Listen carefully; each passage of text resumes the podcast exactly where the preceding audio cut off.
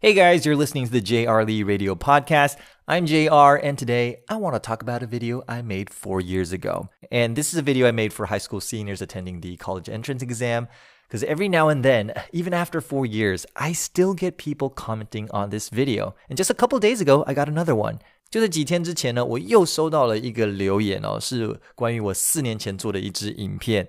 那这支影片是做给那些高三准备要考大学的学生们。当时是二零一七年的学测结束之后，我做来安慰那些考不好的同学们。那就在几天前，我又收到了留言，我才惊觉啊，最近又要考学测了。相信一定有很多人正在度过水深火热的读书时光哦。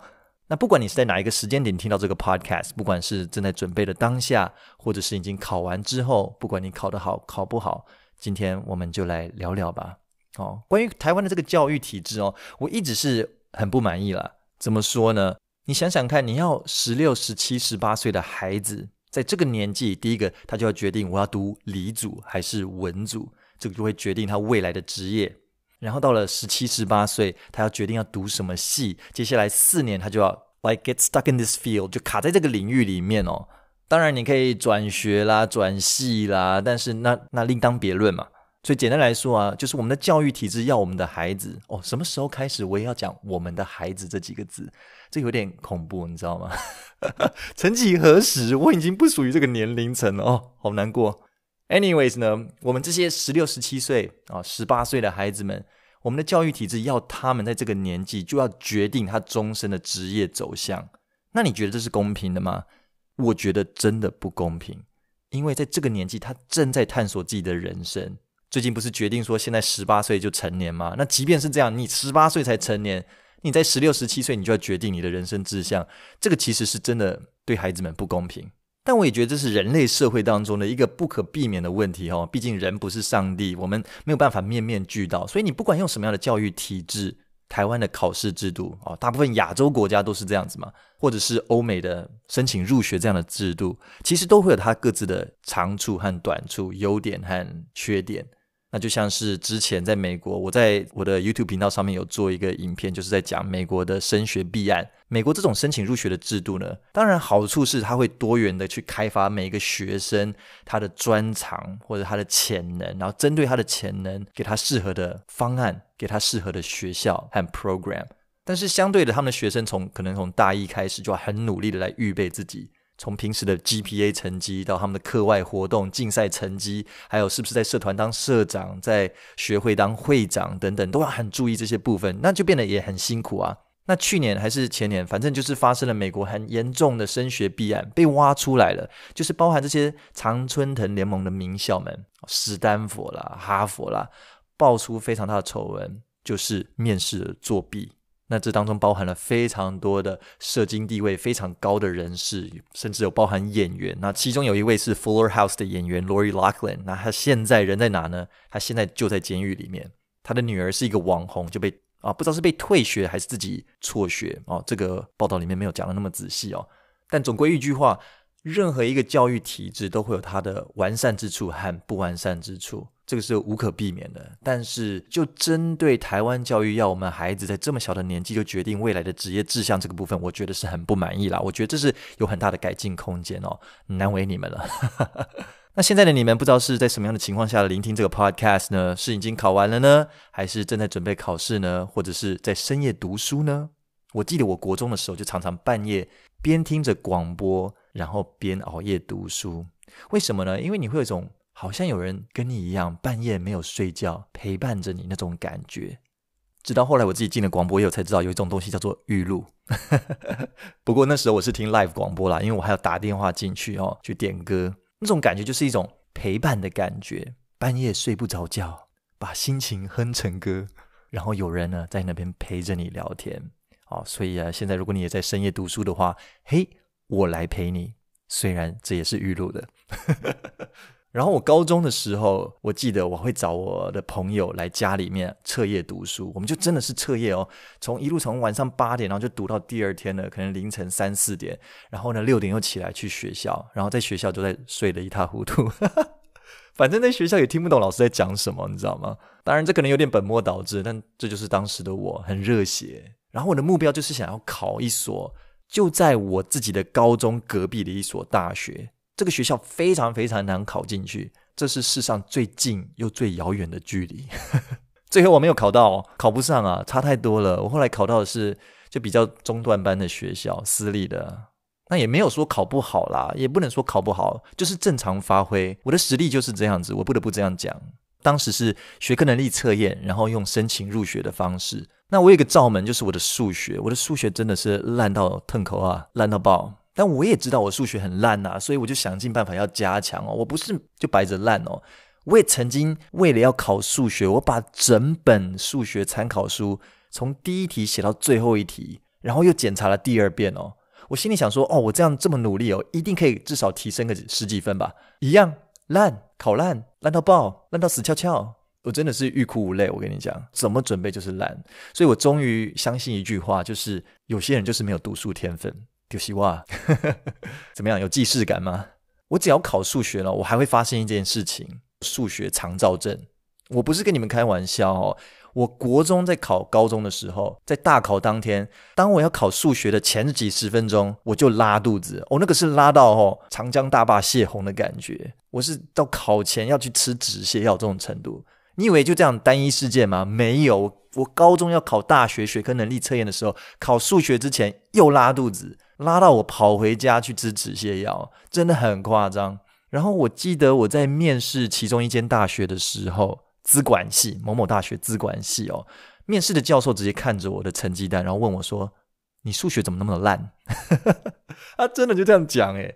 那当然我有我的优势啊，我不可能什么都不好吧，所以我也是抓到我的优势来去申请学校的。那我的优势当然最强项就是英文啊，我从小在国外长大嘛。哦，所以你们就觉得我开外外挂，对不对？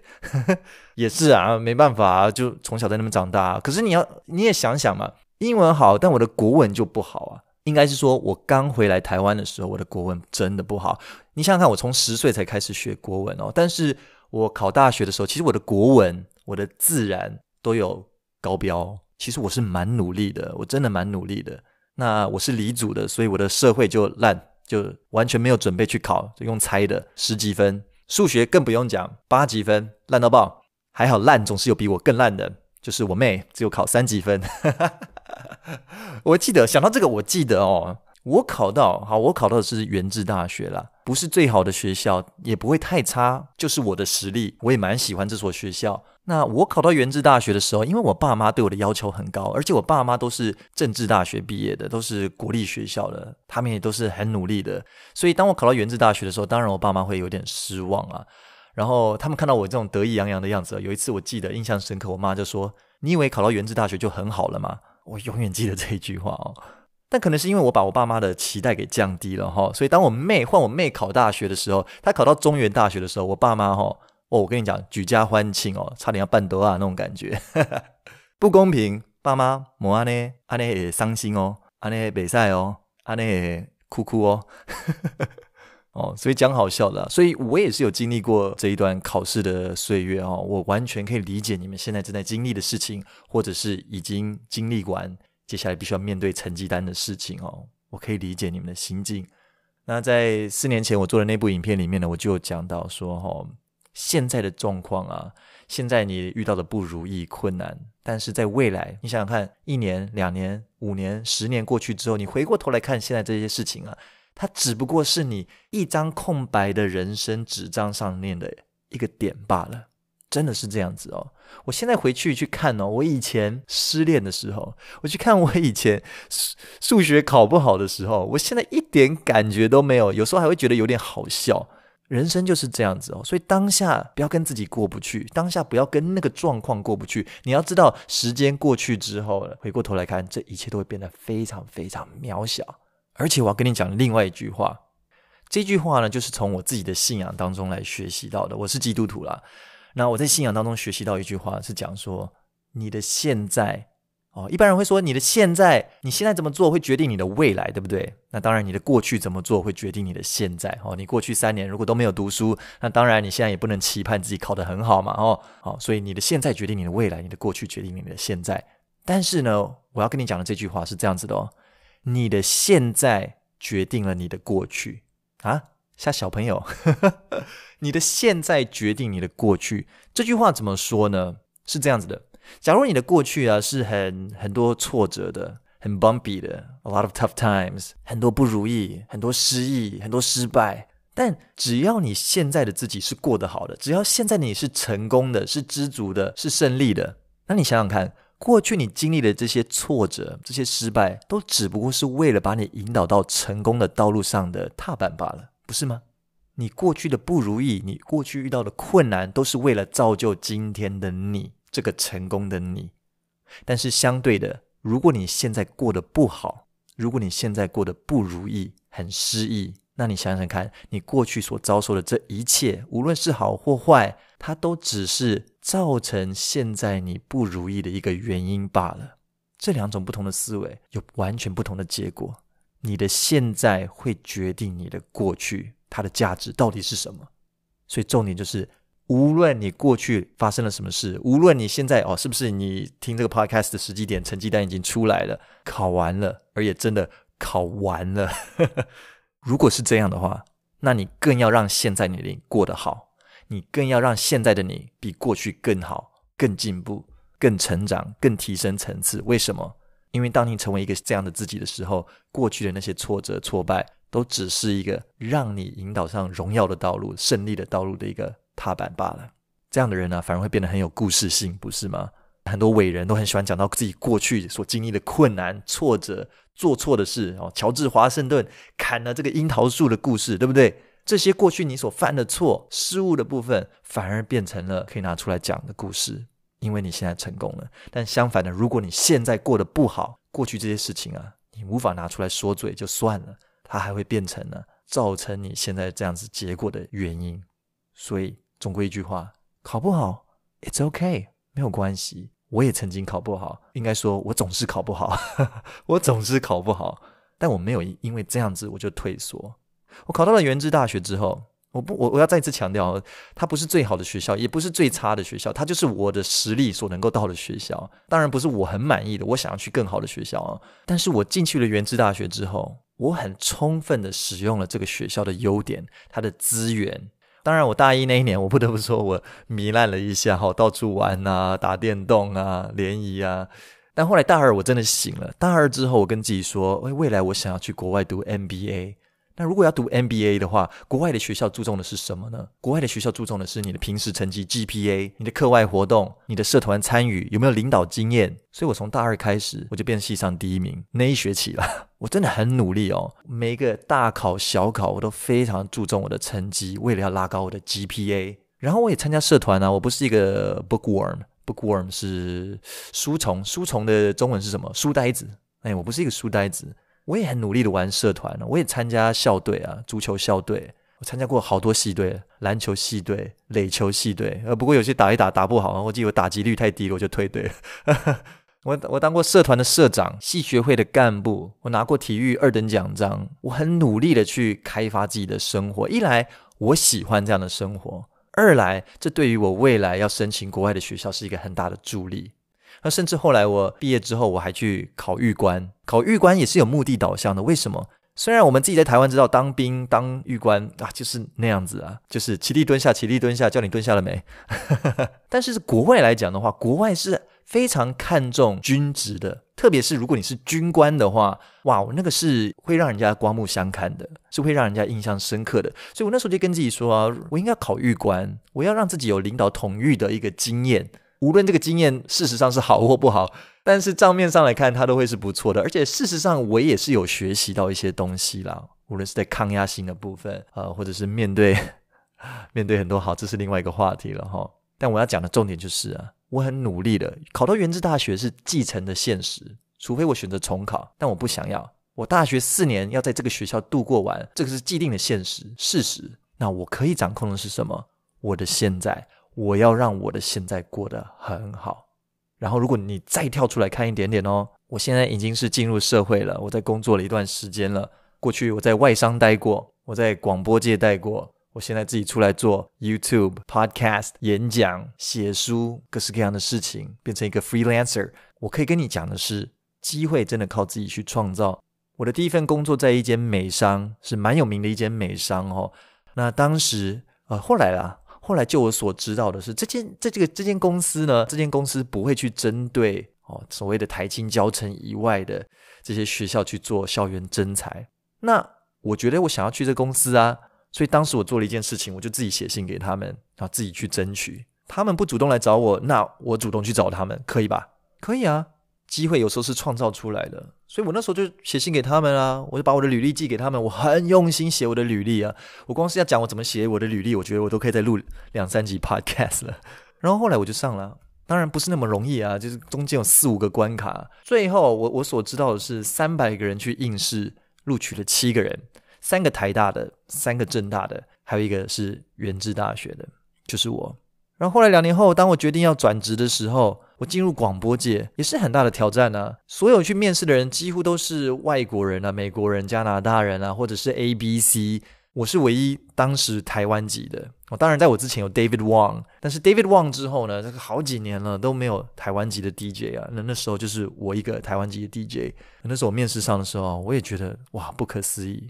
但我真的很努力啊，所以我就跟很多人一样。不见得是你，我相信现在听 podcast 的人当中，也有可能很多人是考得很好的，恭喜你，你有个好的开始，那请你继续下去。那比较不幸的，像我一样的人，我的开始没有那么的，没有到那么的完美了，我也不能说不好，没有到那么完美，那没关系啊，我加倍努力。所以后来我在广播界也混得不错，也很努力的不断的开发自己哦，所以我后来也，也做了很多其他的事情啊，学其他的东西啊。后来觉得，当时机差不多的时候，而且整个广播趋势开始走下坡的时候，我又跳出来自己做。所以，就像我讲的，你的现在会决定你的过去。我每天都会记得这句话来激励我自己，即便是现在。现在你好像哦，五十七万 YouTube 订阅了，我开始做 Podcast 了，写了书了，好像诶不错。不会，我从来没有一天觉得自己已经不错了。认真认真，有时候我会觉得我有点太自卑。我从来。这也是一个问题了，我从来都不会给自己太多的鼓励哦，但这也是一个问题啊，哦，不要像我这样子啊，但是我总是会激励自己说，你要更好，你可以更好，而且你要更好才可以。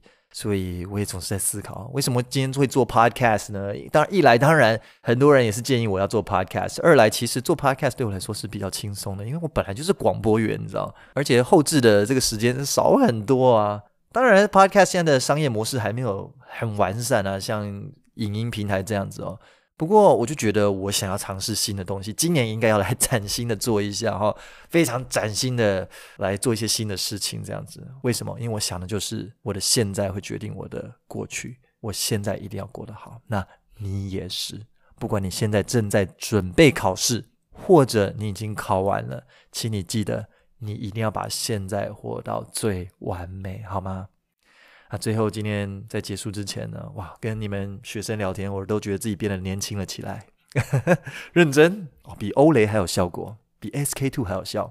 最后，我想要也是从我的信仰当中学习的一个人生观了哦。这个人生观就是每一个人在这个人生当中都可以是第一名啊？什么瞎？Why？这不是强灌式的心灵鸡汤哦，请听我细细道来。我们的社会啊，我们的教育体制啊，一向都是哦，公司里面有考绩、甲、乙、丙哦。我有同学，我有朋友是在做公司主管的，他就要给考绩啊，甲、乙、丙，一定要有人丙等啊，每年都有人要吃饼啊，一定有人是排在最后面的啊。那考试的时候也总是会有第一名、第二名、第三名嘛，也总是会有垫底的，对不对？可是，在人生当中并不是这样子的，在人生当中，每一个人都可以是第一名，原因是什么呢？因为在我的信仰观当中，而我觉得这也是个非常好的观念，就是在人生当中，每一个人不是彼此竞争的关系，不像我们的社会教育体制，不是跟彼此竞争，而是你跟自己竞争。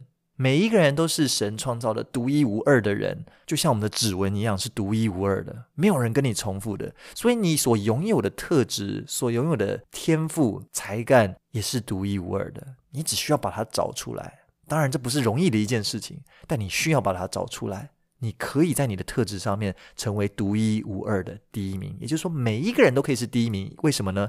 因为你是跟自己竞争。今天我究竟开发了是十趴，是二十趴，是三十趴，还是九十趴、一百趴？你不是跟别人竞争，你是跟自己竞争。这是我今天最后想跟你们分享的。All right。 And that's about it for this podcast. To all of you who are still preparing for your exam, or for those who have already finished your exam and are anxiously waiting for your record, 你的成绩单, well, this is for you. Keep it up, keep that chin up high. God loves you all. Peace. and this is me, JR, signing off. I will see you next episode. Goodbye. Bye bye.